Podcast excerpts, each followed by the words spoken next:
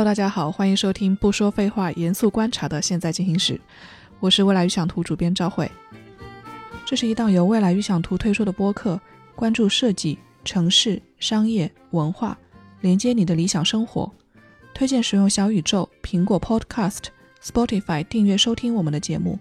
你也可以通过喜马拉雅、网易云音乐、荔枝等平台收听。Hello，大家好，欢迎收听本期《现在进行时》，我是未来预想图主编赵慧。今天我们聊的话题和租房有关，这可能是年轻人走向独立生活的必经之路。我们今天讨论的嘉宾分别是生活在上海的董思哲，Hello，大家好，我是董思哲。嗯，还有生活在北京的吴子金，嗯，Hello，大家好，我是吴子金。另一位是曾经生活在美国纽约，如今住在杭州的方庆明，Hello，大家好，我是方庆明。最后一位是曾经居住在韩国首尔，如今生活在河北的侯军。嗨，大家好，我是侯俊。嗯，那我们既然今天是一个讨论的形式，就不如从身边自己遇到的各种各样的租房的难题或者是流程开始。我们想要知道，在大家曾经居住过或者现在居住过的这些城市，像上海、北京、纽约、首尔、东京这些大城市里面，租房都有一个怎么样的流程？我们可以先从远的地方纽约开始谈。方继明可以说说看。之前我是在纽约读了两年研究生，所以也租了两年的房子。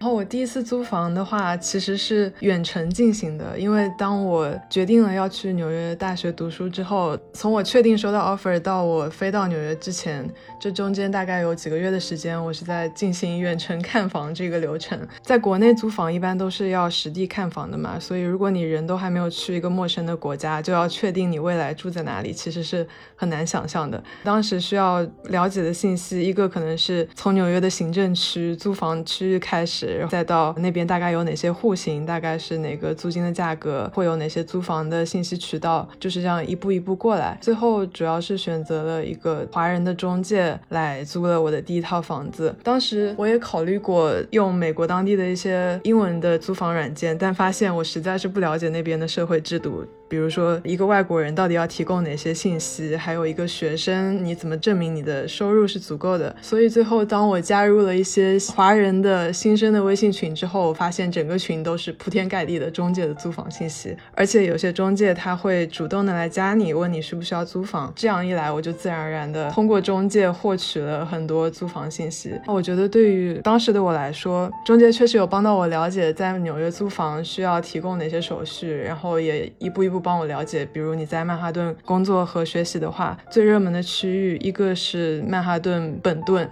但是它会比较贵。第二个比较热门的选择是在新泽西州的 Newport 市，这个市的话可能有点像你在北京工作上学，但是你住在天津，因为它是跨州的。第三个选择是布鲁克林，也是我最后的选择。然后第四个热门选择是 Queens 皇后区的长岛市。我之所以选择布鲁克林，是因为作为一个文艺青年，对布鲁克林有一些比较浪漫化的想象，所以当时觉得布鲁克林应该是一个比较有趣的地方。但是中介给我提供的其实都是比较单薄的信息，比如说每一套房源，他都只告诉你这个户型是怎么样的，附近大概有哪几条地铁。那对于周边整个社区的想象，其实我全靠谷歌地图的街景来完成。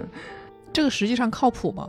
我觉得它信息是准确的，但是你很难呈现一个完整的想象。所以当时在纽约租房比较大的一个挑战就是我无法想象在那里生活到底是怎么样一个样子。在我看来，不管是你住新泽西还是住曼哈顿，我看到的都是哦，附近好像交通还蛮方便，然后有这个超市，有那个商场，但是我不知道那个整个街区的氛围是怎么样的。所以我最后就抱着一个对布鲁克林的浪漫化的想象，租了一个布鲁克林的房子。结果去了之后，发现那片区域其实并不是所谓的比较有文艺气息的区域，只是一个非常普通的 CBD 而已，而且吵闹程度也不亚于曼哈顿。中介他会帮你操办所有的流程，他也不会收取你额外的佣金，因为嗯，纽约那边的中介他主要是靠大楼给他佣金，就是公寓房会给他佣金。我作为租户还是比较放心的，但是当时有一个难点对我来说反而是控制心态。从我比较早期开始看房那段时间，就大家还在陆续的等待 offer 嘛，这个市场还没有那么紧俏。然后等大家都确定要去纽约了，大家都开始看房了，中介就突然告诉我说，那边的市场开始变得紧俏，然后市场波动很快，你刚看中的房子可能第二天就被人预定了。然后我就在一个价格的高点，非常焦虑的租下了一套远远高于市价的房子。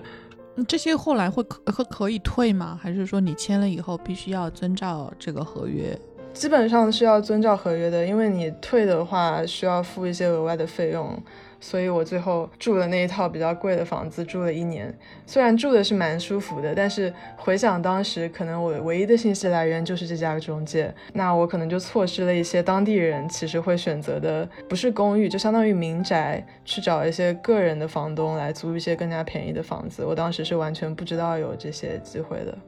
嗯，就刚刚有一点我还挺好奇的。中介不问客户单独的租户收中介费是吧？他的收入来源是来自于有房的那方吗？对，所以他的雇佣关系是。我可能还要补充一下，就是纽约房子的类型，就主要有四大类吧。刚才我说的是 apartment，就是出租的公寓，仅供出租，没有出售。Apartment 的话是整个物业的产权，它属于某个公司，然后那个公司再把各个单元租给租客。中介呢，就相当于跟这些公寓的物业公司合作，这些公司会给他们佣金，就不是个人的房东。这个 apartment 是非常主流的选择，大部分留学生都住的是这种。除了这种出租公寓之外，还有一些像 townhouse，就是独栋的别墅，应该都是个人房东为主。然后第三种的话是 condo，叫产权公寓，就类似国内的商品房了，相当于一个人买了这个房子，然后他在以个人身份转租给租户。最后一种的话叫 co-op，然后这个好像是比较少，是购买者他没有产权，只有这个房子的股权，就这个房子。所有的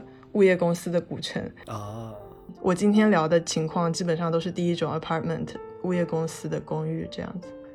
那和国内的中介的收入模式和雇佣模式还是不太一样。是的，但其实他如果最后没有落到租户手里面，其实对租房者影响没有那么大。你这种方式的话，他其实从租客的角度上来说，他可能不需要花那么多的心思去辨别这些中介。你当时去租的时候，会发现就是大家比较热门的一些面向学生也好，或者是这些单身的年轻人也好，是什么样的房型呢？是大概多少平方米？区域的价格是多少呢？大部分的公寓户型都是比较小的。我今天还特意看了一下数据，就大概那边百分之七十以下的房子都是两室及以下的。所以最主要的户型相当于两室一厅吧，第二多的是一室一厅，再其次的话是一个单间，就是 studio，主要是这三种。然后一般来说，纽约的客厅也是住人的，到纽约才第一次听说这种事情，对我来说冲击比较大。然后客厅的话，它租金一般会比呃卧室少那么两三百吧。不过这个是租户自己的划分，不是说公寓出租的时候就是这样一间一间来租。公寓租的时候还是整一套一起租，然后你拼到的室友自己在做划分。啊，等于大多数人还是会选择合租喽，因为房租比较贵的话。对，纽约基本上，除非你经济非常有实力，大部分人还是会选择合租的。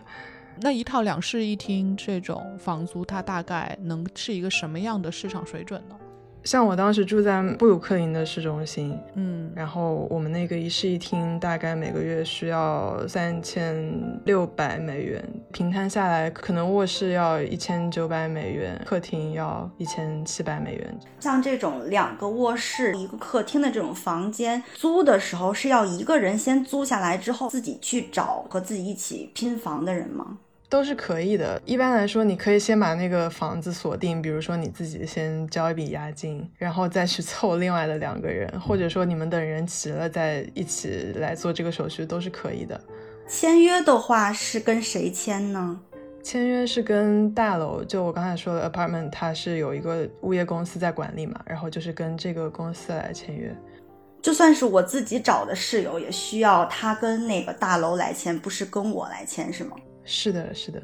我看侯军问了这个问题，可能是跟当时在首尔不太一样。首尔好像有点复杂，是吧？你说说首尔是个什么情况？好像各种坑哈。对，因为是这样，就是他刚说的那种情况，在首尔也是存在。我有的朋友觉得房子还不错，但是因为两个卧室嘛，他就会先把整套房子租下来，然后他再自己找室友。这种情况一般他就会成为一个二房东，就是在有人住进来的时候，就不是跟原本的那个房东签约，就会跟他来签约。但是如果这样的话，就可能如果这个人你不熟悉的话，你跟他签约就可能面临一些风险。所以一般情况下，这种拼租的都是会找自己熟人一起租。那所以正常情况下，还是会建议说自己直接去跟房东或者是中介去取得联系。二房东本身是存在风险的。嗯。因为我当时刚到韩国的时候是住的宿舍，就是韩国的学校都比较小，然后因为用地很紧张，所以地形一般都是山脚下可能就是一些活动空间，然后再往上会是教学楼，然后到山顶可能才是学生宿舍之类的。然后这样的话，你冬天尤其下雪的时候就会出奇的不方便。我是梨花女子大学的学生，然后当时我们住在学校宿舍的时候，有几次好像遇到那种暴风雨，我从山下到山上，就伞面直接就刮飞了，然后我举着一个架回到宿舍，就很惨。然后还有冬天下雪的时候就更惨，因为从山上到山下那一路都是陡坡，就很有可能就是一路要滑到山脚那种。那是不是韩国就首尔地形它会有各种坡，是这个城市本身的地形的原因吗？我在韩国待过两个城市，除了首尔之外，我还在光州待过一年。光州也是，它是一个盆地，它整个国家都属于那种不像我们就是中国的北方一样，就是一马平川那种感觉。所以说，它一般学校里面都会有那些起伏，所以这可能是韩国的学校共同面临的一个问题。那大家真要找房，是找哪儿比较好？坡上好还是坡下好？这个有什么说法吗？一般情况下，如果你住的地势比较高，然后可能不是那么的方便的话，就会房租便宜一些。我第一次找房子是我在学校住了一个学期，然后学期结束之后，我跟我当时在梨大的室友一起出来找房子。我们是先锁定了一个区域，然后我们就去找了那个区域的租房的那个中介。然后，因为韩国的租房中介是非常多的，所以说你看好了一个地段之后，你去找那里的中介，他就会可以给你推荐很多房子。后来我毕业之后找房子，就是在那个租房 APP 上看好了房子之后，联系了网页上提供的中介的那个信息，就是他提供了电话，然后我是那样租到的我第二套房子。嗯，他们会。就相对来说提供的这些服务啊，比如说和你自己在网上看到的这些信息，就是是一样的，还是说哪边你会觉得更方便，更推荐大家使用什么样的渠道呢？其实我觉得吧，不一样，因为其实如果你从租房 APP 上看到的房子，通常都图片特别好看，然后价格也非常的合适，性价比超级高。但是当你找过去，你就会发现这样房子根本不存在，它的那个标价和实际的那个价格是不一样的，它有很多的条条框框，比如他会告诉你说，哎，我们这个房子这个价格是都几年之前的。然后或者会告诉你说，我们这个房子是不包含什么水电费啊，然后什么管理费啊。但如果加上这些的话，至少要贵上，嗯，韩币大概十万左右吧，至少十万韩币的话，大概就要六百多人民币。所以说，其实差距还是不小的。但是如果你锁定一个地段，然后找过去的话，会相对来讲看到的实物和你听到的价格就是实际的那个样子，就不太会有这种差异。你刚刚说到水电费、网费，想了解一下韩国的网费高吗？因为我之前看一些资料说，韩国尤其是首尔，好像是世界上网速最快的城市，是吧？嗯，对对对，就是韩国，它的网络还算是服务比较好一些的，但是有有两种情况吧，一种就是你租了房子，这个房子只有一个空壳，然后你可能自己需要去开通一些东西，比如说网络呀什么之类的。那样的话，如果你签约的是那种大的通讯社，它就会价格稍微贵一些。然后有一些少，就是比较小型的通讯社的话，一个月的网费可能也就合人民币二百左右。哦，这挺贵的呀。嗯，是挺贵的。韩国的手机费也很贵，就是他们通信这一块都是嗯价格比较高的。哎，这个纽纽约有多少啊？纽约也很贵，像我当时手机费的话，好像一个月要我那个套餐好像要五十美元一个月。哦，那比国内贵很多啊！国内现在的话，无论你是装 WiFi 还是你连网线，基本是不要钱的。现在呃，没有，就是手机，然后网络网络平摊下来，两个人大概应该是三四十左右一个月。所以说，之前我看到说，因为国内像短视频普及，可能跟这个国内上网比较便宜也有关系。对，因为移动公司你只需要办一张那个手机卡，他们就会送你一套网络，你只需要每个月就是把那个套餐里面的钱你不降档，然后基本无论是电信啊，还是联通，还是移动，都会直接送你一套那个家里的网络，就相当于不用花钱一样。刚才那个 WiFi 的那个我还没有说完，就是另外一种情况，就是租房子的他的有那个管理费，他可能网费就包含在这个里面，每个月在这个方面的支出就少一些。但是这个网络就是你不能选择的哦，所以首尔也会有那种专门用来出租的这种公寓是吗？那就要看房东自己的选择了。有的人是这个房子是自己买了之后他租给别人，然后有的人就是这一栋属于这栋楼来管理，然后他出租给别人，这样都有。我看那个首尔有一种就是韩韩国人不是喜欢住那个叫韩屋嘛，就是韩国那种特色建筑，屋顶房什么的是吧？就是那个屋塔房。对，就韩屋，就是那个，比如像北村韩屋，像那种城中村或者是半山的那种小屋子那种村落一样。就是租房的时候，大家一般是喜欢租或者能租这种偏传统的韩国式小屋呢，还是说租那种大的公寓的这种？其实你说的那种就是韩屋，并不是很多，然后在生活中也不是很常见。就像北京四合院一样，不是大家伙就是租房会租到这种。嗯，哦，这是一个游客的印象，是吧？对对，它一般情况下会当做一个商店。然后有的时候可能会当做一个民宿，游客可能会去住，但是你租房子是租不到这样的房子的。屋塔房会有人租，因为它可能就是你的利用空间会比较大一些，它屋顶的那一块空间你都可以用，你就可以来请朋友来玩啊，或者你就是晾衣服呀什么的就会比较方便。但是它很冷，冬天，但它会就是价格稍微便宜一些。嗯，所以年轻人选还是有人会去选哈。对，租房子在首尔就是房型大概有几种吧，一种是那种刚才讲的那个韩国，它会叫 one room，它这个 one room 就是指一个卧室的意思，但是它其实这一个卧室还包含厨房、包含洗手间，它会挤在一个空间，就是比较适合一个人住。或者情侣同居可能会选择这种比较多，然后另外一种就是那种有两个房间的，就叫 two room，它会有两个小卧室，会有一个客厅，或者就没有那种明显的客厅，但是它会有一个厨房之类的这么一个空间。嗯，我一开始从学校搬出来的时候，就跟我的室就是离大的室友一起租的 two room 形式的这种房间。还有一种就是合宿，合宿大概就是如果看过韩剧。请回答一九九四的话，应该会比较了解这种。可能主人家，然后自己就住一个房间，然后还有很多空的房间，他就会把这些房间租出去。你的每个月交的月租里面，可能还会包含，嗯，一日两餐这种。哦，还给饭了。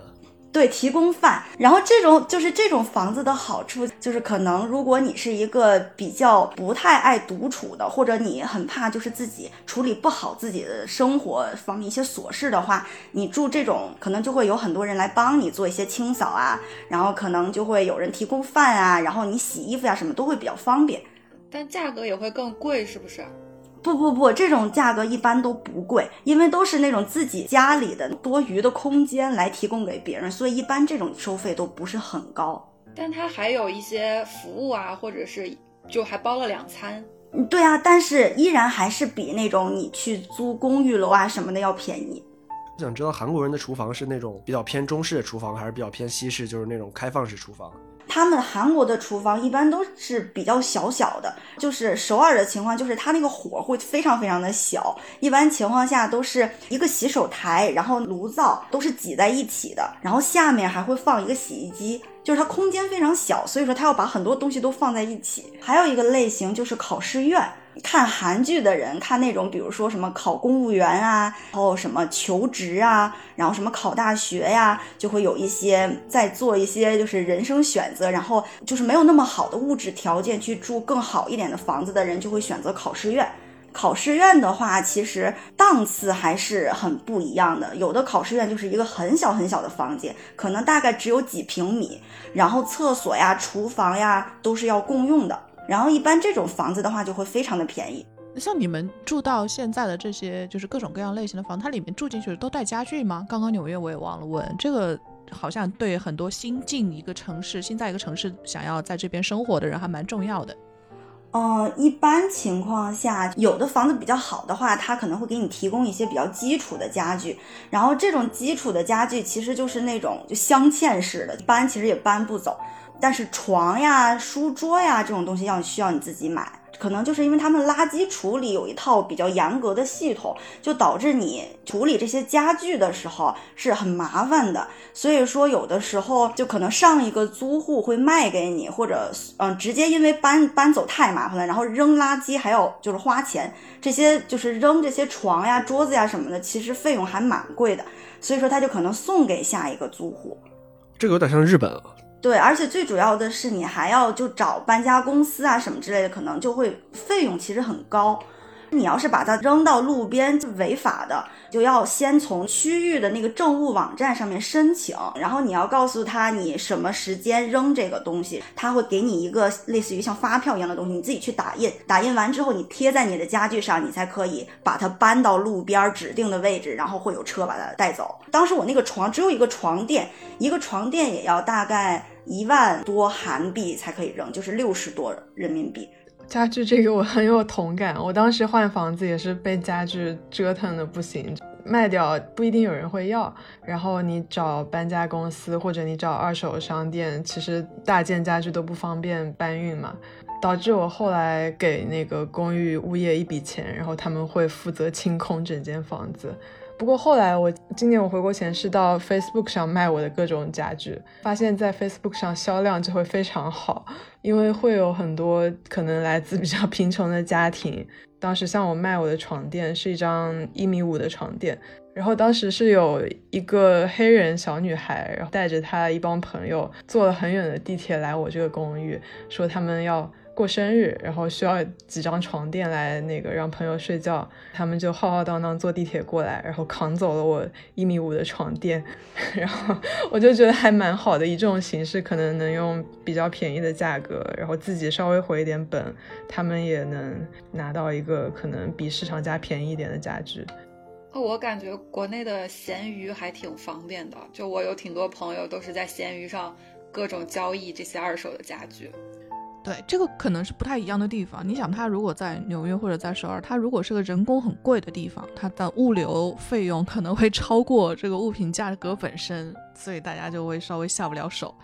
对，感觉这好像是发达国家的一个蛮共同的一个点，就是人工费高及垃圾处理费高，就导致这种大件儿垃圾处理起来就比较麻烦了，包括搬家费也比较高。这说明什么？在这些城市住的时候，你如果不知道未来想要会怎么样的时候，可能入手很多家具啊这些大件物品的时候就要相对慎重，因为最后的处理可能会比较麻烦。嗯，韩国的话它有一个比较特别的东西叫保证金，就是类似于押金这样吧。它就是你可能要拿出这笔钱来给房东，在签约的里面他会写的很清楚，说你给房东多少多少钱的保证金，然后这个保证金就是理论上。合约到期之后，他是会全数还给你的，金额其实是蛮大一笔钱。嗯，怎么说呢？稍微好一点的房子，它可能就是要五百到一千万韩元的保证金，然后这个价格就大概合人民币是三到六万人民币吧。如果你是个学生的话，就是你让父母拿这样一笔钱帮你租房子，其实心里还是蛮愧疚的，因为这笔钱可能就因为一般签合约的话，大概两年吧。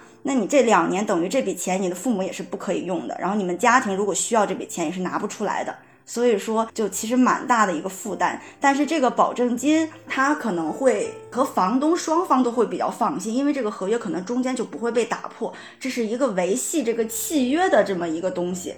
但在国内的话，一般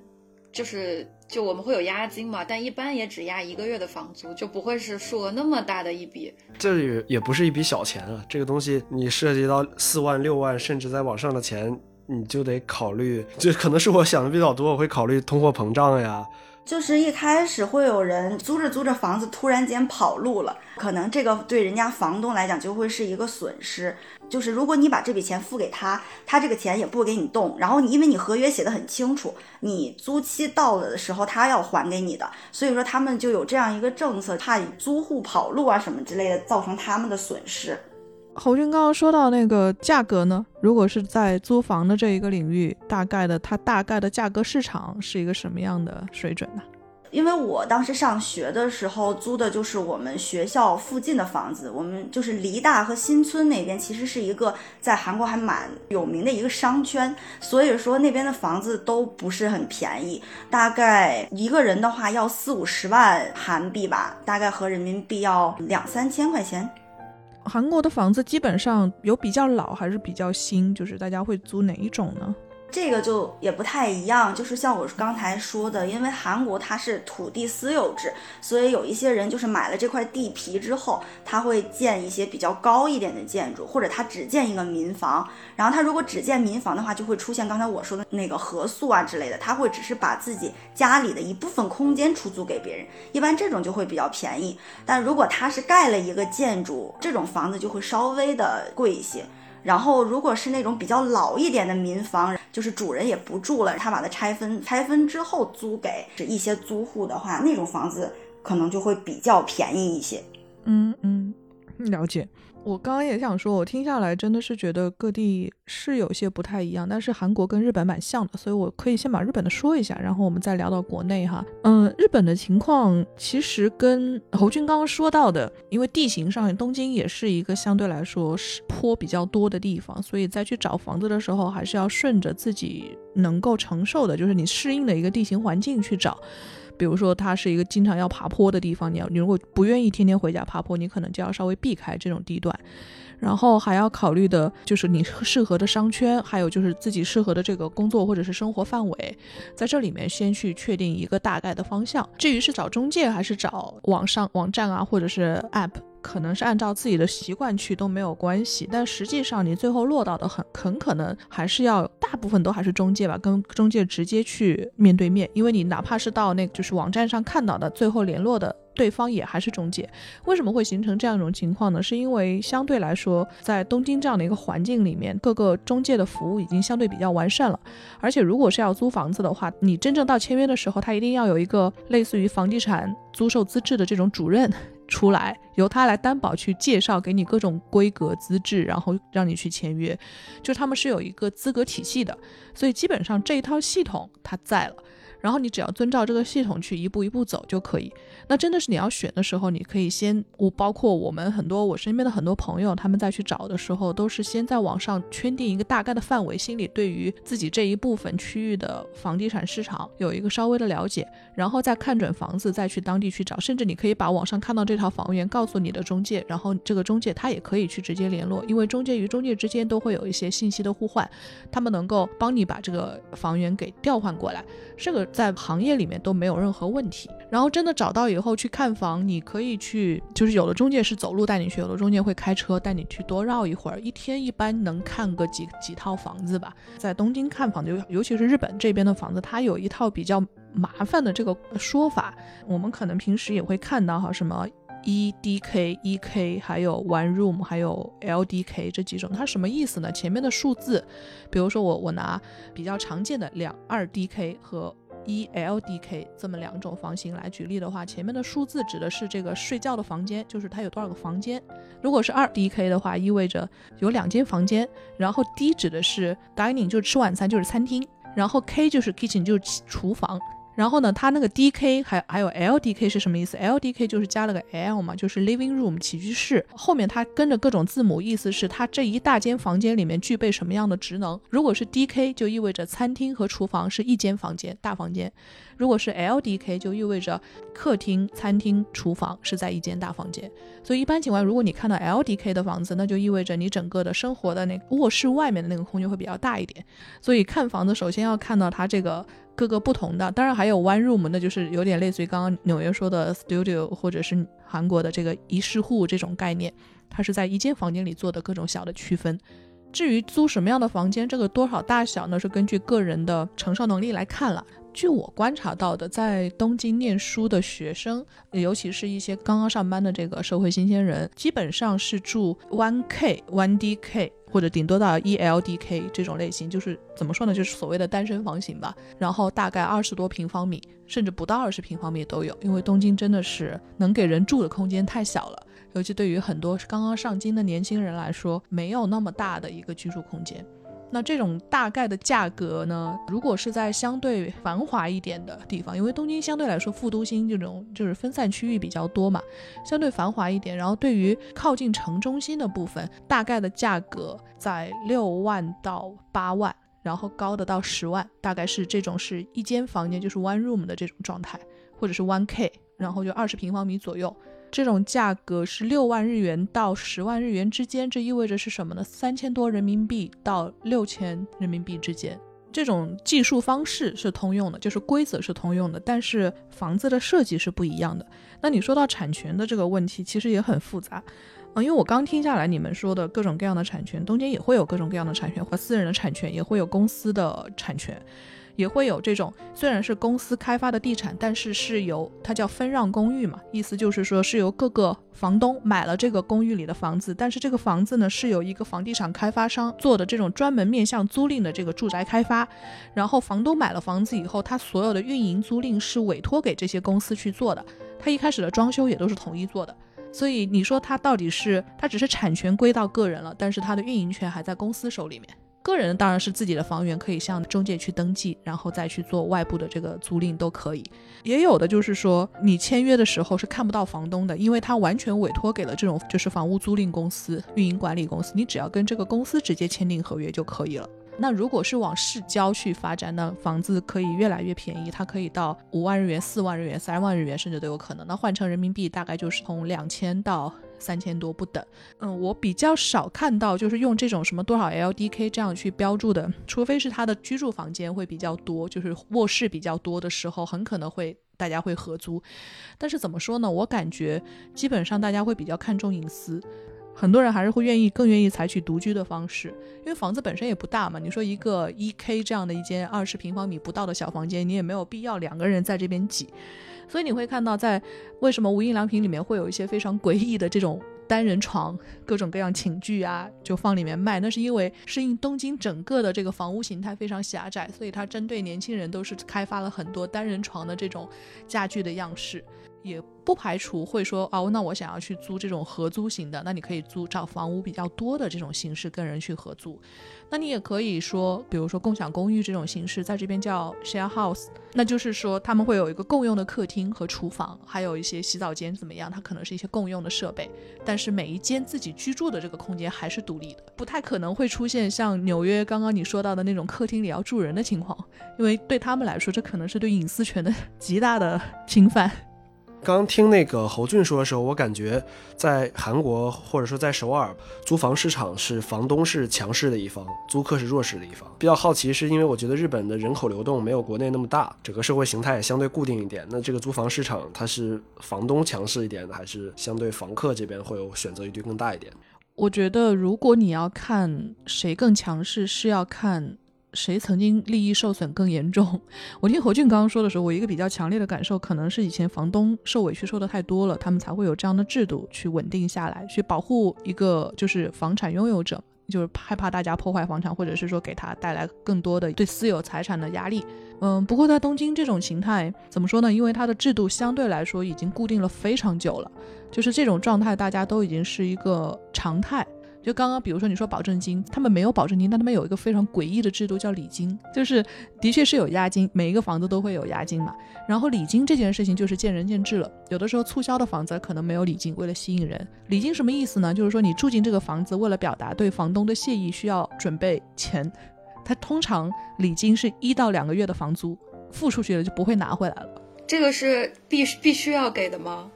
就是他会写清楚，就是任何一个房产的租房信息上，他都会写清楚，就是押金多少，礼金多少，就意味着你这个知道自己要付多少钱。一般情况下是押金一个月，礼金一个月，这是比较常见的现象。也有押一礼二的，然后当然也有礼零的，礼零的时候都会把它特别放大，告诉你这个房子免礼金，属于促销。不过东京还有一个比较特殊的东西，可能就是针对外国人的这个，尤其是有些人要到东京留学或者是工作，这个是尤其复杂的一个地方。我不知道你们在国外情况有没有哈？他针对外国人，因为也是有一种深深的不太信任的感觉嘛，他也是为了就是回答刚刚董思哲那个问题，是为了保护私产、私人财产，所以他要求外国人有一个保证。就是日本会存在一个保证人制度，呃，要么是要有一个日本人当你的保证人，这当然对日本人也是一样的。就是如果是日本年轻人出来租房子，他也需要保证人，那他的保证人基本上就是有日本国籍的，他的他的父母、他的家人就可以了。那外国人你可能不一定有这种日本相关的这个关联，你可能要去找一些拥有永住资格的中国人，或者是说呃日本人来帮你去做这种保证人。这些保证人是真的要负法律责任的，就是说一旦这个租客跑路了，房东的这个损失从哪里出，这个保证人就要帮他出。中介不会做这个保证人，但是你可以去找保证公司。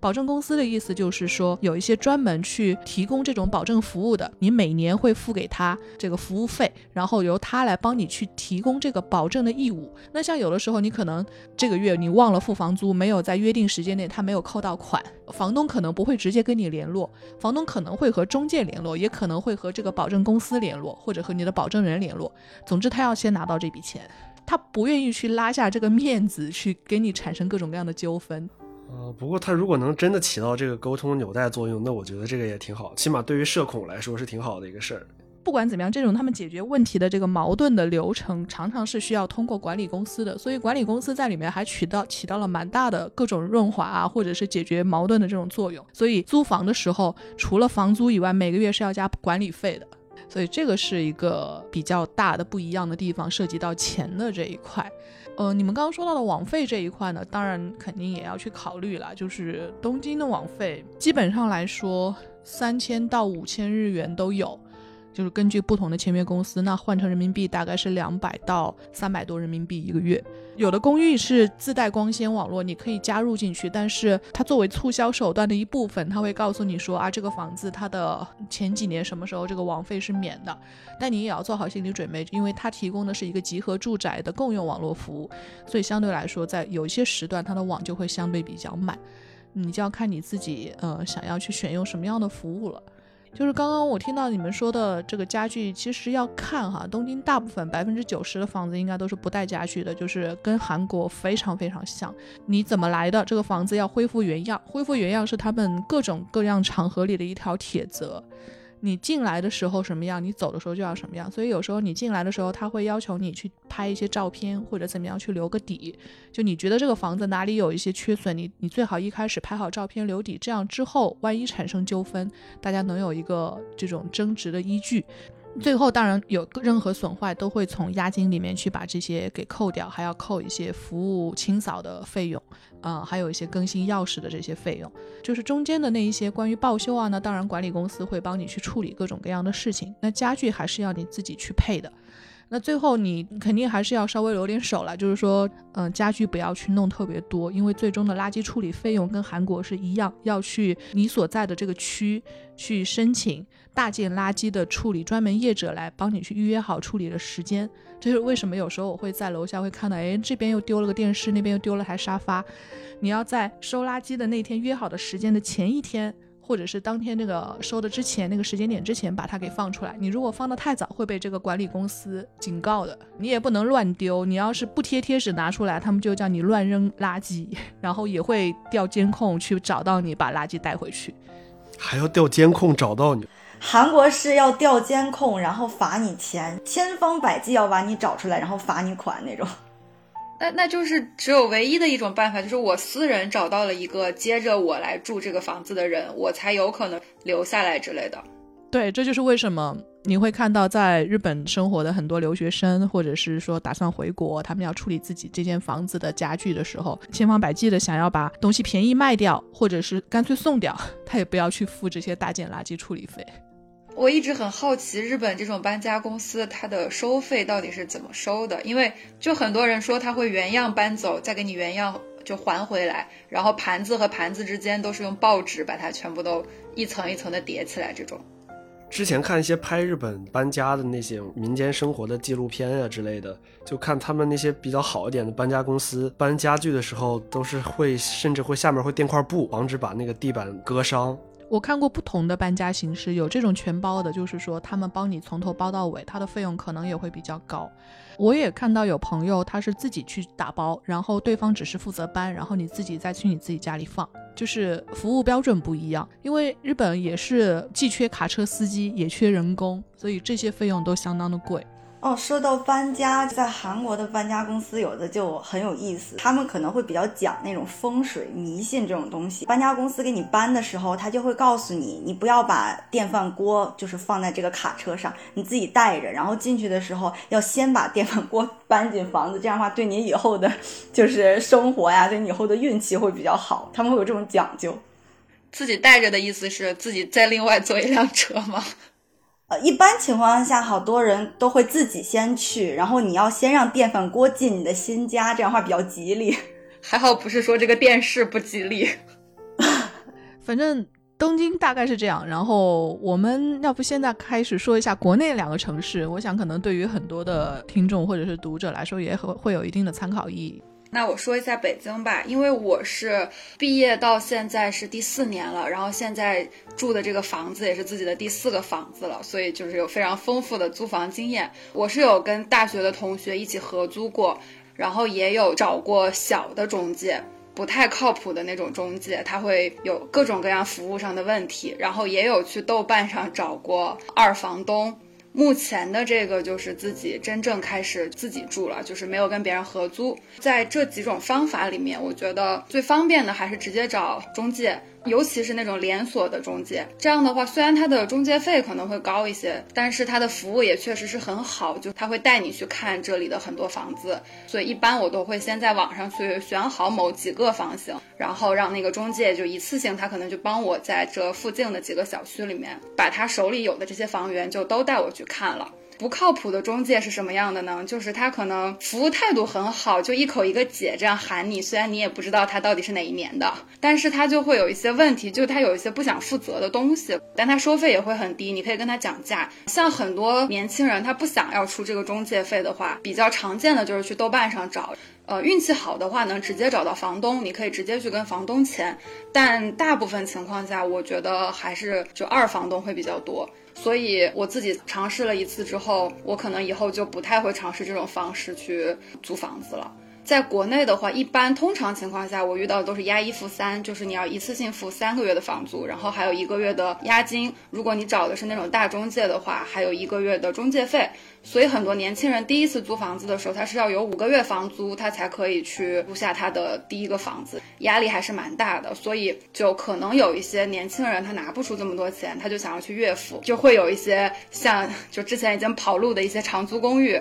他们会允许你月付，但条件是你要去签那个租金贷，相当于你通过贷款的这种方式去每个月去还贷款。就如果长租公寓中间跑路了，它的资金链断掉了，但你还是得去还这个贷款，就相当于你已经在这个征信系统里面有你的贷款记录了，可能也没有办法吧。就像韩国必须要去付那个保证金，然后国内也是就必须要去押一付三这个样子。我觉得在国内吧，租客应该算是比较弱势的一一方吧。国内其实很多年轻人会选择合租，这个我觉得有两方面的原因吧，一个是确实是摊房费嘛。另一个是我个人觉得，国内尤其是北京，我觉得小户型的房子确实很少，因为它大部分的房子都是个人产权的，就不会有太多像其他国家那种整栋楼都是用来出租的。然后北京又是以家庭为主的这种比较多，所以基本上都是两室三室的比较多。像我能找到现在这个也算是一个 studio 吧，一个开间，其实是蛮少的。所以在这种情况下，很多人就会合租了。因为国内有自如这个平台嘛，合租其实方便是挺方便的，因为自如所有的房子都装修的一模一样，但它可能服务费会比较贵。这个我觉得待会儿董思哲可以讲一下住这个自如是一种什么样的体验。我觉得从流程上来说，它是给年轻人创造了一种比较方便的合租的一个模式，因为你不用自己去找室友，你只要登上这个平台，然后找一个位置还可以的房子就可以了。但它也会有一系列的问题吧。那北京的房子是不是都带暖气？啊现在是地暖多还是那种就是镶嵌在墙壁上的管暖多呢？呃，我就它应该叫水暖吧，我觉得。啊，对对对对对，水暖水暖。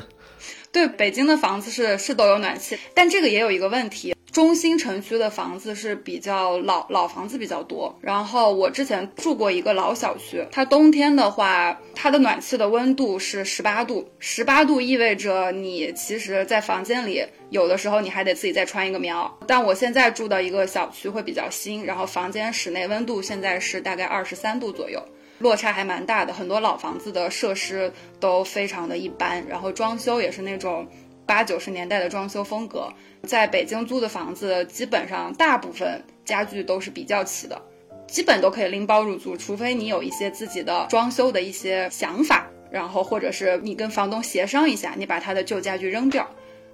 那个上海的话，我这边租房子大概是三年时间，我第一次租房是从一八年开始，到现在二零年结束。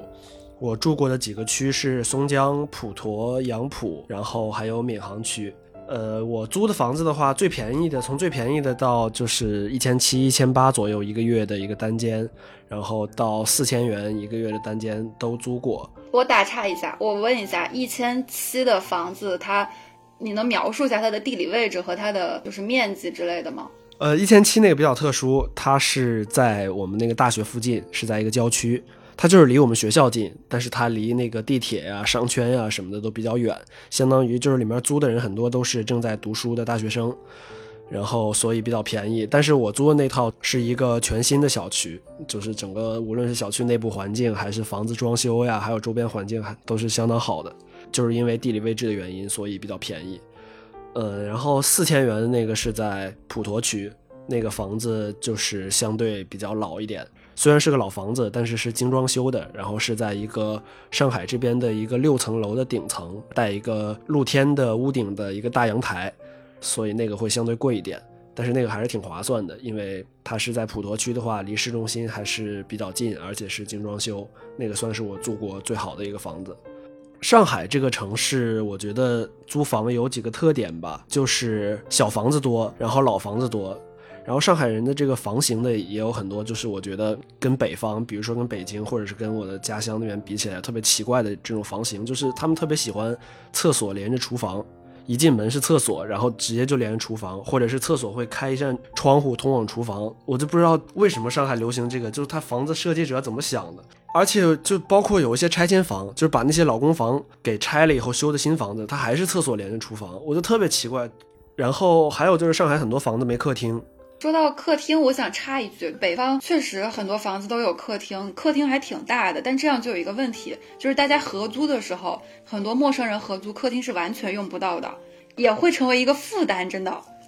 对，我觉得是这个跟地域文化有关系。北方人特别重视客厅，尤其是那过年呀什么，或者亲戚朋友来家里，就一定要那种客厅中间弄个大桌子，弄点茶，弄点水果什么的，然后弄个特别尴尬电视节目，然后大家围那儿唠嗑，就就很在意这个。然后上海很多房子都没有客厅，包括我现在住的房子，就要么没客厅，要么客厅特别小，好像这边不是特别在意这个的感觉。客厅这个就涉及到一个问题，就是租房中，在上海这边，我不知道北京会不会遇到，就是上海这边经常会有一种叫隔断间的东西，比如说你租自如的房子，或者租一些那种经过改造以后专门用来出租的房子，它是把客厅那儿后面又砌一堵很薄的墙，然后隔出来一个房子，对，作为卧室出租。本身就是说住起来也没太大毛病，但是它一般会有两个问题。第一个问题就是它会影响到你外地人办居住证，就是很多人他想要落户，或者是想要积分，或者是想要什么社保什么的，他要有一个居住证。但是你去登记的时候，有一些就是派出所什么的，他发现你住的是客厅的隔断房的话，他是不算你住在一个居住间，那他就不给你办居住证。是有这么一个问题，另外一个问题就是这种隔断间，它有时候保暖和隔音很差，因为它后期的那堵墙不是实心的，不是承重墙。把客厅隔出来，其实在北京这种做法是游走在违法的边缘。我当时也租过一个房子，是把客厅隔出来的，中介跟我们说这个是没有问题的。但是北京之前出过一次非常大的事件，全程清理隔断房，就相当于如果他在你的房间里发现有那种生生被隔出来的房间。这种会直接进来把这个墙给砸了，嗯，因为不安全，因为它变成了群居房。北京是有规定，单人出租面积是不可以少于，好像不能少于五平米还是几平米的。之前有发生过火灾还是什么事情来着？也有的人因为租一些长租公寓，然后像蛋壳也出过这种事情，就是他可能有一天回家的时候，突然就发现自己房间卧室的墙就被人砸了。这好像之前有段时间讨论过的，是对，就是明明是想要做一个制度，但是是对个人的权利造成了侵犯。对，所以蛋壳之前还出过蛮多类似这样的事情，这个也是租房的时候要避的一个坑，就是不要租隔断房，它确实是生生存上面的风险，就是可能会引发火灾或者是类似的。但对正常的租客来说，你不可能去考虑到这些情况，这个东西是应该管理方去想好解决方案。就是这个地区既然存在这样的人，他合法的租到了这个房子，那你就应该保障他的权益。啊，说到这个，我还想到一个事情，就是大概二零年的年初那会儿吧，就疫情最严重的时候，北京很多小区它是封闭的嘛，它会发那种出入证，然后就因为有的房间它隔断了好几块，它拿不到出入证，因为它可能每个房子它可能只给三张，就那个房间的人其实不止这三个，然后就会有人拿不到这个出入证这个东西。所以疫情期间，当时还蛮多这种，因为没有办法回小区，然后被迫有临时去搬家、临时去找房子这种事情，当时还挺多。你看到没？这些你如果想让一个市场稍微就是有一定的规范性的话，它中间这个资质一定要建立起来，而这个资质的建立和完成是要背后有一套职业教育体系的。为什么说听国内会有一些相对来说大家会害怕遇到黑中介这种情况，就是因为我们自己也知道嘛，有时候中介的这个系统里面它可能缺乏一定的资质，就是好像大家很容易就变成中介，它只是一个职业而已，它没有一个教育的背景在，就是这个职业里面它可能也会。需要很多的这个，无论是规范还是说它的一些专业性在里面，这一块有时候缺失掉了，问题还蛮大的。就是听日本和韩国，它都有一些政策，就是比较完善的政策来维护房东的权益，或者说来维护租客的权益。就是国内的话，我感觉是两边都顾不上，房东的权益也没有一个很好的政策去保障，然后租客整天也叫苦连天的，整个大家的权益都没有保障，两边都各自有各的苦。就这个确实是还需要进一步完善的事儿。然后说到这个，我突然想起来中介的这个问题。我觉得可能在国内中介资质这件事情可能要求不是很严格，但是在韩国的话，你一个中介，你获得这个资质是一件非常非常就是难的这么一个过程。韩国的房子就它有一个背景，它就租房的那个形式，它可能会有月租房跟传世房两种房型。这个传世房也就是可能很多地方翻译成年租，你要给房东很大一笔钱，这笔钱呢。将来会直接退还给你，就是你不需要交房租，他拿你这笔钱存到银行去，他拿这个利息，或者他拿这笔钱做什么什么投资，然后他获得这个收益。所以说这种情况下的话，这个传世房的像保证金一样的东西吧，大概一般情况下都会在一亿韩元以上，就是六十万人民币以上。就有的人可能要攒很多年，上班上很多年，他攒钱他才能租到一个这种年租这种传世房。所以说，中介的资质就变得非常重要。一般情况下，那中介他需要取得了资格证之后，他还要通过一些什么实务教育啊，然后实战啊，通过这个东西他才可以去注册。然后他注册了之后还要登记，然后他才能上岗。只有这样的人，他才有资格主导租房的人和房东签那个三方合约。你从另外一个角度上想，管理费这种事儿，它其实也是个成本。就是你要享受这个服务的话，你就要去支付更多的成本。国内是通过小区的形式嘛？你这样去想，很多小区它是收这个物业管理费，有些小区做的确实也还可以，对吧？它按平方米向房东收，那这个也是一种心态。日本是因为没有小区这个概念，顶多是团地也好，或者是一个公寓，它用这种形式去收，然后它是相对集约的管理，它相对管理的这个个人住宅单元很小。所以它的租金的这个每个月的公寓管理费相对来说就比较多，这个也要去分情况看。刚刚就好像纽约再去说你这个住宅有多少种类型的时候，东京有好几种，它这个说法有点奇怪哈。一个叫 apartment，是你跟你刚刚说纽约的是一样的，日文叫 apart，apart 的意思是什么？意思是没有公共大锁的，没有这个管理员或者是没有这个门把你隔开，你自己拿一把钥匙可以直接进到自己家的这一种，这个叫 apartment。那相对来说，它的治安要少一道安全关。那还有一种叫 m o n s i o n m o n s i o n 的意思就是它是从哪国语言过来的？它的意思就是高级公寓。原来那个 apartment 就是简易公寓，然后后面的是高级公寓。高级公寓的意思就是有一道安全门，会通过一些公用走廊什么的再进到自己家里面。如果你是个外人或者是个外卖，不经过你家里这个安全锁的话，他连这个嗯整个大楼的公共空间他都进不了。这种情况是 mansion，相对来说 mansion 要比 apartment 的租金要更高一些。还有那一种就是我们以前经常在动画片看到的什么一户建，这就是一家人一个房子或者怎么样。当然也不排除他把这一户建里面单独租出去一间房或者是一整栋都租出去，都是有可能的。这个是补充一个不太一样的哈，跟刚刚说到的那个 需要注意的地方。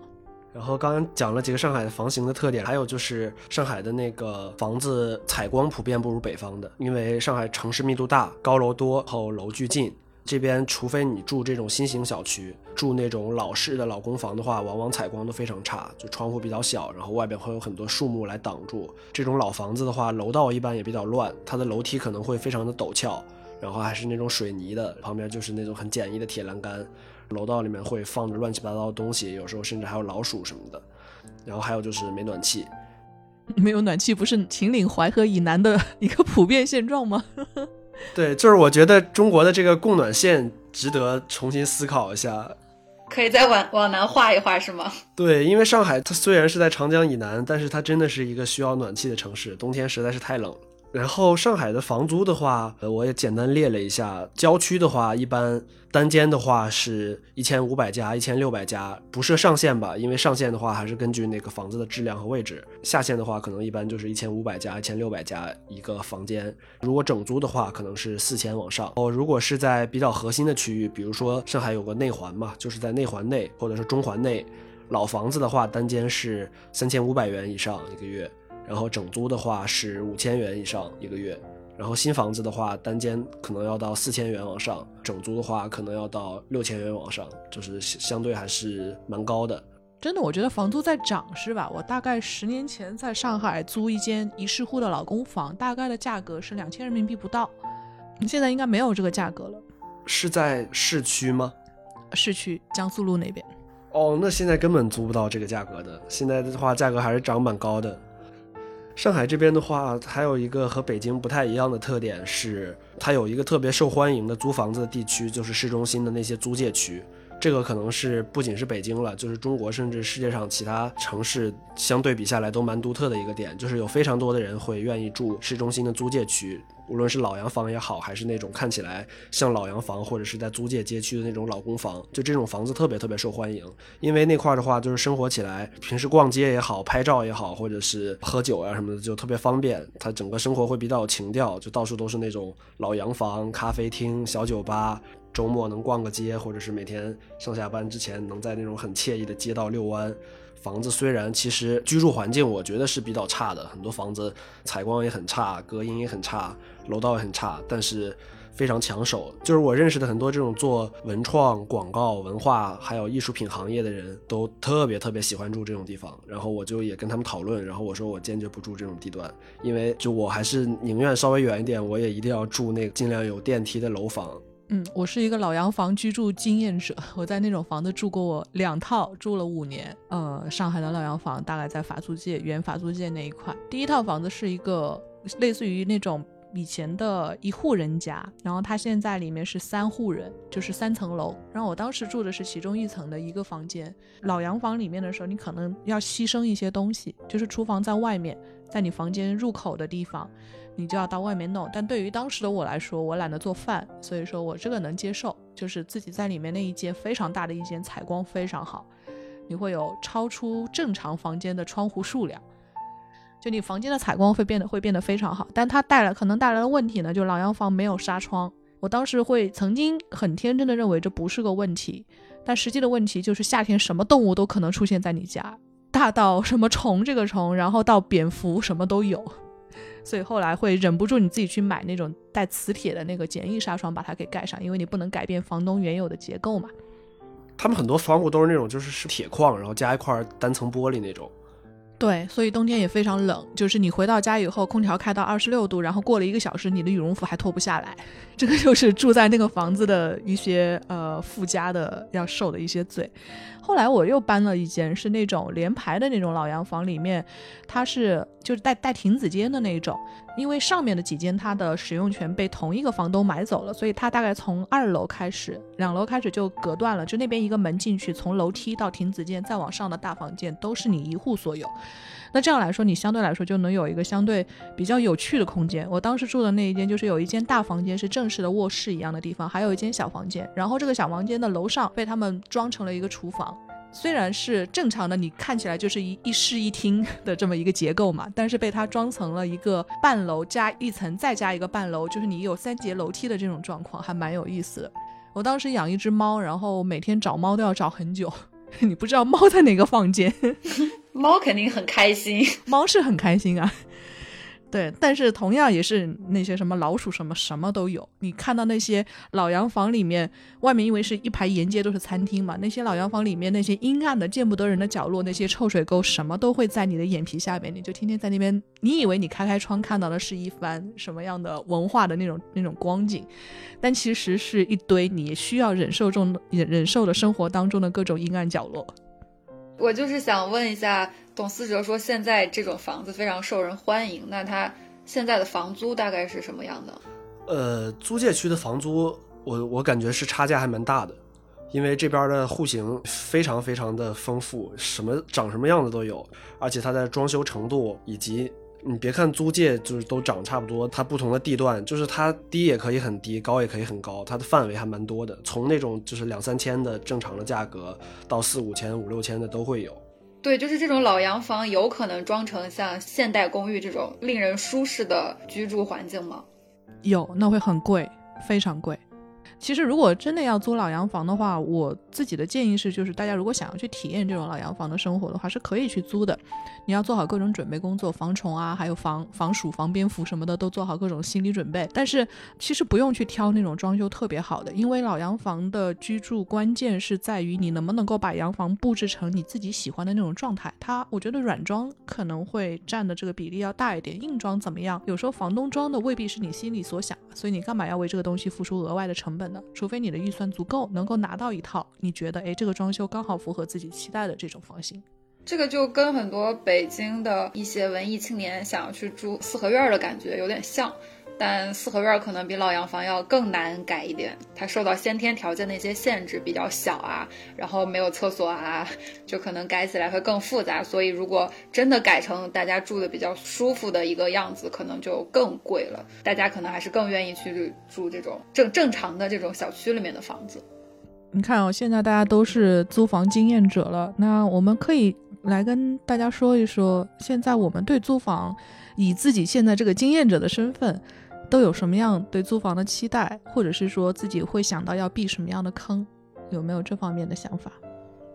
哦，我有一个好奇，就是如果从国内租房子的话，就是我租期没有到期，但是我想搬家的话，是要一个什么样的程序啊？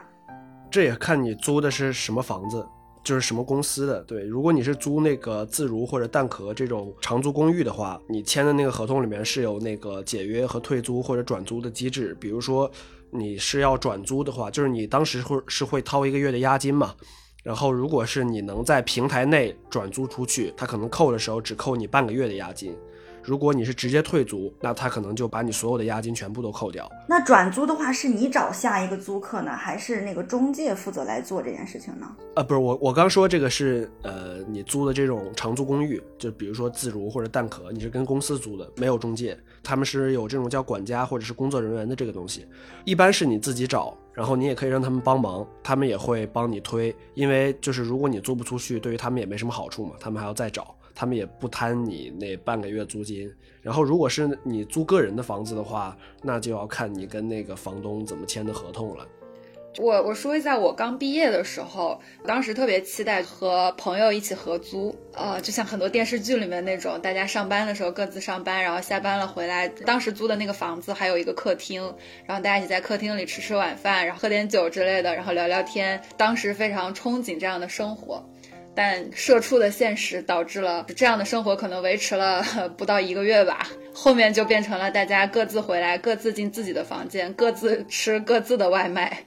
再到后面我找房子的时候，对我来说已经不是一个特别重要的事情了。我可能回到我的房子里，就更想一个人待着。如果说要避的坑的话，我觉得只要你能找一些比较连锁的正规的中介，他能帮你解决很多的事情，你就不太会需要去提心吊胆这么多事情。可能现在在国内最大的坑就是长租公寓的坑。尤其是各种不知名的小的长租公寓，真的是会通过让你上征信、让你贷款，或者是那些中介拖欠你的押金之类的这种事情比较多。但我觉得在经济条件允许的情况下，选这种大平台就会省很多事情。对，长租公寓现在真的是那个大家要注意什么吗？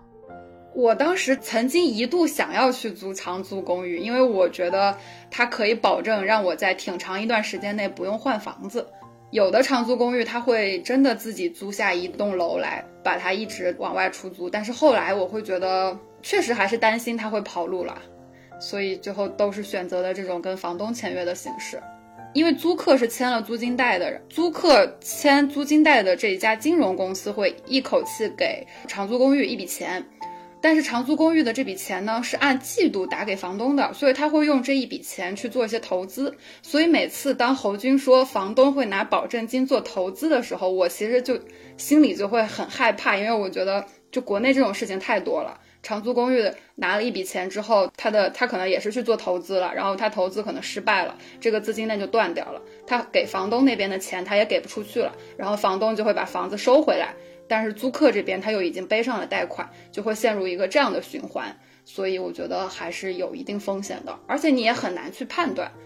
就长租公寓这个，我特别想聊一下，就是这里面的坑呀、问题啊，这个真的是体会太深了。关于长租公寓容易遇到的问题，就先说刚刚顺着租金贷这个事儿说吧。就租金贷这个原理说是对的，比如说自如有这种叫自如分期，或者是海燕计划。不管它叫什么名字，它指的就是说，如果你不想以季的形式，或者是以年付的形式，一下子把一年的租金给付清，你可能年轻人经济压力比较大，那你可以选择它这种分期服务，按月付，然后每个月在上面再加一点很小的服务费，但总归你付的钱的话，这样算下来经济压力比较小，比较划算。但这个的代价就是你要签一个租金贷。租金贷的意思就是刚刚那个吴子金说，你在签这个租房的合同的时候，相当于同时签下两个协议，一个是租房协议，一个是贷款协议。比如说，你签的是一年的房租，你分十二期按月还，但是这个银行它是把一整年的房款直接贷给了这个租房公司，直接贷给了这个长租公寓，然后他一下子就拿到一年的钱。但是你这边是按月去还给银行的，长租公寓的公司拿到这么一大笔钱，他不是一年直接打给房东，他有可能是按季，甚至是按月给，然后它中间这就会产生一个差额，但是他一般拿这个差额不是去投资的，如果是投资的话那还好，他这个问题就出在这些公司一般是拿这个钱去拿更多的房源，去拼命的扩张，承担风险的能力会很差，你要不停的去签下新的房源，租给新的租客。一旦因为什么原因这个事儿给断掉了，那么他立马会承受到非常大这种金融方面的风险，比如说像蛋壳暴雷，比如说像今年上半年很多这个长租公寓公司暴雷然后跑路，都是因为这个原因，就是因为这个疫情原因限制人口流动，出租率大幅度下降，还有就是租客推迟缴房租或者提前退租，这个就相当于他这个这么一个链条直接给断了。但是这个链条是相当于长租公寓房东、租客还有金融公司这么之间的一个闭环，但有一个环它断掉以后，立马它这个模式没法持续运转下去的话，就很容易崩掉。所以这是里面一个风险。这是公司层面的。从你个人层面的话，就是我发现这些公司他们让你签租金贷的时候都没有给你一个特别明显的提示。包括我今天去上他的那个官网去查他的说明，他整个说明从头到尾都没有提到他是跟哪家银行合作，是什么样的一个贷款形式，你有什么样的资质，他的那个资质要求也非常浅，所以这个里面的风险就很大。就如果你是年轻人，你又没有特别高的警惕意识，你又很急着租房，你又缺钱的话，很容易就轻易的签下这个东西。但万一这个公司爆雷了跑路呢？那真的就是一个很大的一个麻烦。对，而且还有一个问题是，你一旦签了这个租金贷，你其实整个人就已经进入了征信系统里面。如果你不按期还的话，是会影响你的个人信用的。而且我之前看到说，因为蛋壳合作的那个金融公司好像是微众银行，然后微因为蛋壳在出了这个事儿之后，微众就发了一条声明说。如果签了租金贷的话，是好像是可以推迟三到四个月去还，但他并不会，因为他站在金融机构的视角上，他并不会说我就给你免掉这个钱，他是不会去做这个事情的。所以他可能是出于一些舆论的压力，或者是其他什么方面的考虑，他是帮你去做了相当于一个无息的一种延期吧，大概是这种感觉。所以其实如果你一旦开始了这件事情的话，我觉得金融机构他也很难去说我帮你去把这个钱给补上，也不太可能。对，自如那边合作的也是微众银行，然后自如也是迫于舆论压力和蛋壳那边带来的这个风波，才是在去年十二月就是把这个事儿叫停的。如果没有出这事儿的话，他们还是会继续弄这个东西。呃，而且我觉得自如已经是我见到的长租公寓里面就是提供的房子和服务还可以的一家了。因为他的房子还是正常从房东手里借来的房子，我有去看过那种自己租了一栋楼去改造的那种长租公寓，可能一栋楼里有非常非常多的房子，然后隔音也非常一般，然后它的装修可能也比较潦草，包括它的水和电都是走的那种商水和商电，基本上是明水明电的可能两到三倍的这种价格去收的，不是特别合适，只是因为可以提供月付这种形式，所以很多年轻人会去选这样的一些平台吧。其实我听下来觉得还蛮难受的，就是我觉得就现在的这一代的年轻人，好像面临到的仅仅是租房这一个生活问题，他都已经是，如果是打游戏的话，他已经是一个 hard 模式了。我想起十年前我在国内去租房子的时候，我遇到的问题无非是你要找到一个靠谱的中介。然后你要保证你的房就是跟房东好好协商，让他在你居住期间不要任意涨价，大概也就是这些情况的这个就是属于非常基础领域的问题。但现在你看，大家要考虑到是不是被有被框上贷款，是不是个人信誉要受损，是不是里面要有环境问题、污染问题，还有各种各样的雷、各种各样的坑。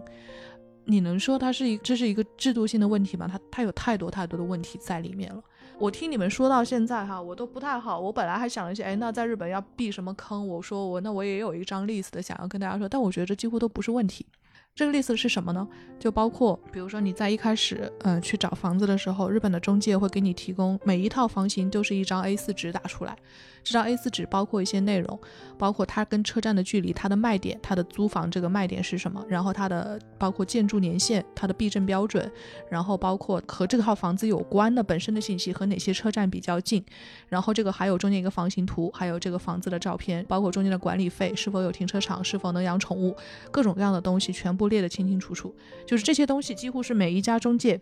再去租房子的时候，在提供任何一个房型的时候要自动生成打出来，但对我们来说是自动生成哈，对。他们来说，就是每一个房型都要这样制作出来。所以你去一趟，手边会拿好几套房型，有利于你自己在不断的去辨别。那对于我们这些租客来说，你可能就要去考虑这些各个不同东西，你把它那些重点标注出来，哪些是符合你要求的。那日本的居住习惯和中国比较不太一样的地方，你就要考虑你到车站的步行距离，基本上它的步行距离也算是挺准的。那另外就是关于光线的这些问题，你可能白天、晚上、雨天都要多去试试看。他们的阳光的这一点跟中国不太一样，中国人的居住习惯是喜欢朝南。但是日本人是会觉得这个房型里面朝东朝西，只要有阳光进来就可以了。甚至他如果去觉得没有阳光，他可以通过地暖或者是一些其他的方式去补足。然后你会看到，反正各种各样的东西都在里面。在你真正签约的时候，他必须向你出示各种各样他的证件、他的登录号码、他的营业执照和各种盖章的地方，告诉你他是有执照的人。如果他不出示这些，他是违法的。我以前会觉得，就是现在年轻人抱怨很多，或者是各种各样的需要，就是人生历练各种各样的东西。我觉得，哎，这个东西大家不应该自己去多学吗？但是我今天听下来，觉得有些东西不是说你简单的通过一次经验你就能学到的东西，很多事情是整个系统没有做好足够的准备，让大家不得不去承受一些本来是该由一些专业人士去做好的这些职能，所以才造成了现在各种各样的这些问题。所以说到这个了，我们最后再去聊一聊，真的都到这种程度了，会不会像中国人会很喜欢，就是说会想拥有一套自己的房子？可能有时候啊，也是被逼的没有办法了，觉得天天遇到这种糟心事儿，不如自己买一套房子，既能够保值升值，然后也不用去天天处理这些房客、租客、中介的问题。嗯，今年有一个心态上的变化，就是我越来越觉得自己一定要尽可能早一点买一套房子，或者说想办法去实施这个买房计划。嗯，我之前也是一直觉得，就是我要像那种自由的鸟儿一样，反正只要我不在意别人怎么说，租房也是一种生活方式嘛。房子是租的，生活是自己的，自由自在也挺好。但是我现在，尤其是今年经历了疫情啊，包括生活中的各种变动，我就觉得有一套房子，它更多的是对你整个人生状态的一个重大的改变，就是你你可能会觉得自己活着更有底气了吧？我觉得从这个层面买房还是挺有必要的。嗯，但是在北京买房子还会涉及到一个资格的问题。你从外地飘过来，你要买房，你不是你说买现在有钱就可以买，你还是需要一个很长期的准备去拿到那个购房资格，然后再去挑挑选选。就所以我会觉得做这个决定还是需要一个心理准备。对，这个就是很矛盾的一件事情，真的很难在一线城市，尤其是北上。就国内还涉及到学区房这种问题。就一旦你步入人生的下一个阶段，这个事情是你绕不过去的事情。啊，这在国内好像买房这个事儿，就是跟很多事情挂钩，就不光是一个居住空间了，它甚至会跟你的尊严、你的婚姻、你的家庭、嗯社会地位啊，跟你的精神状态这方面都会挂钩。你看这这个问题一抛出来，马上北京和上海两位 就紧接着出来了。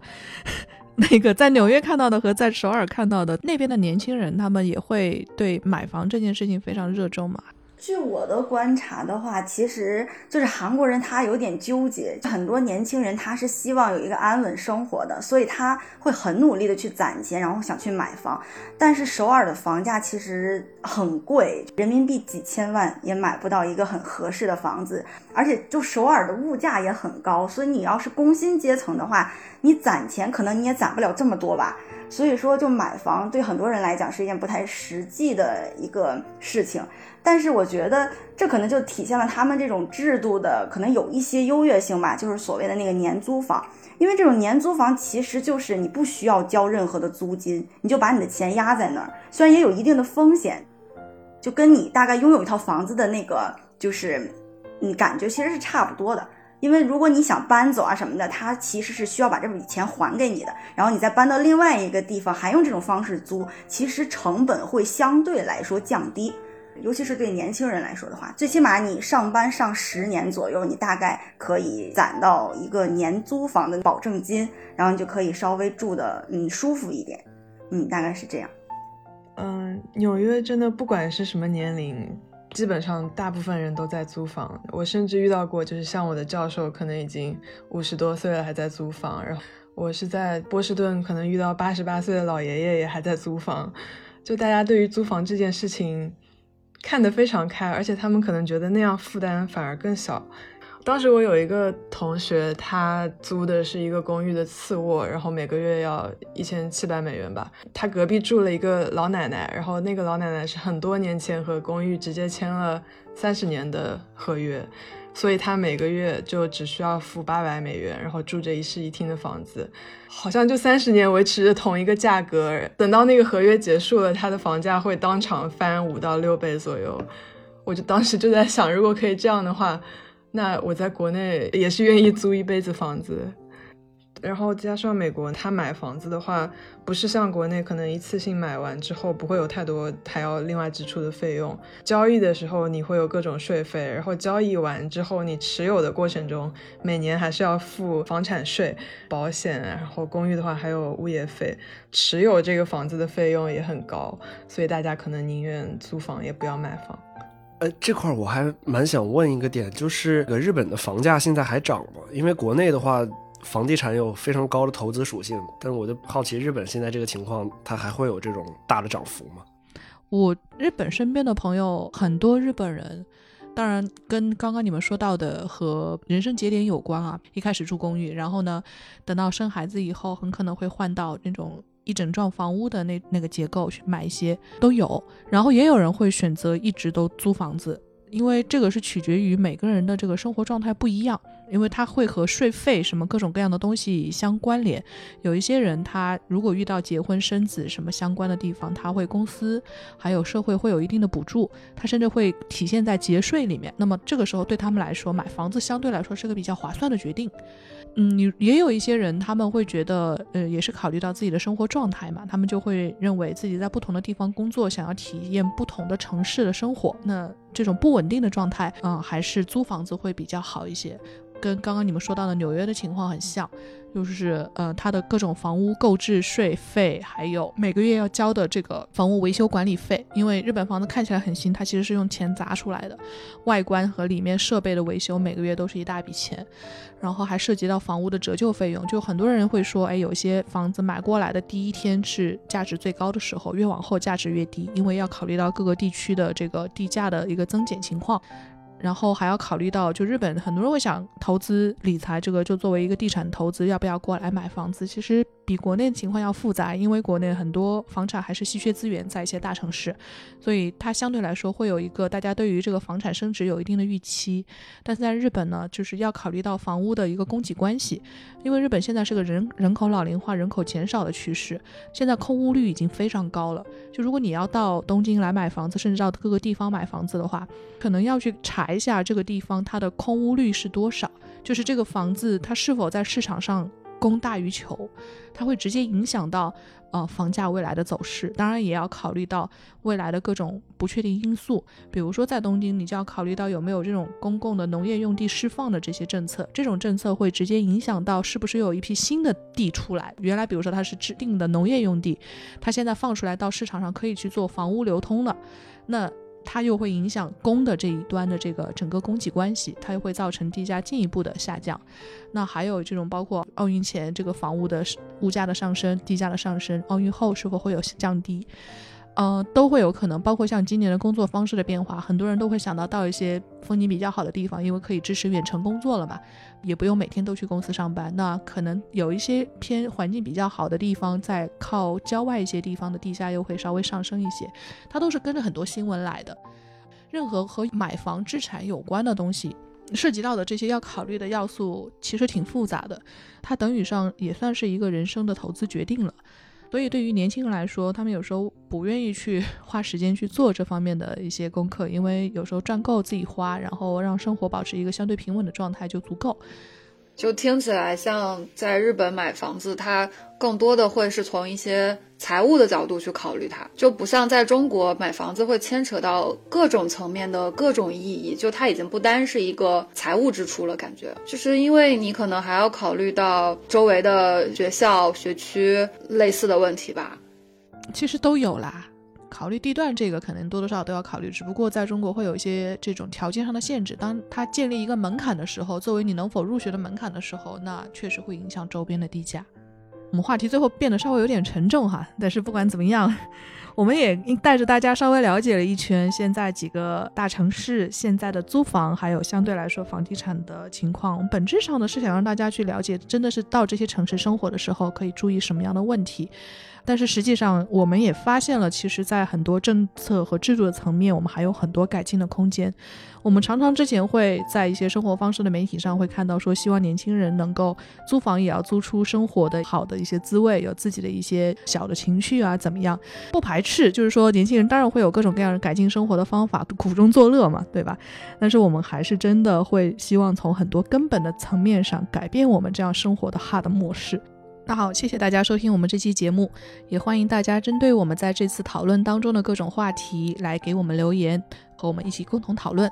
大家也可以添加 D 桑的联系方式，也可以关注未来预想图的公众号，与我们交流更多感兴趣的话题。谢谢大家，我们下周再聊。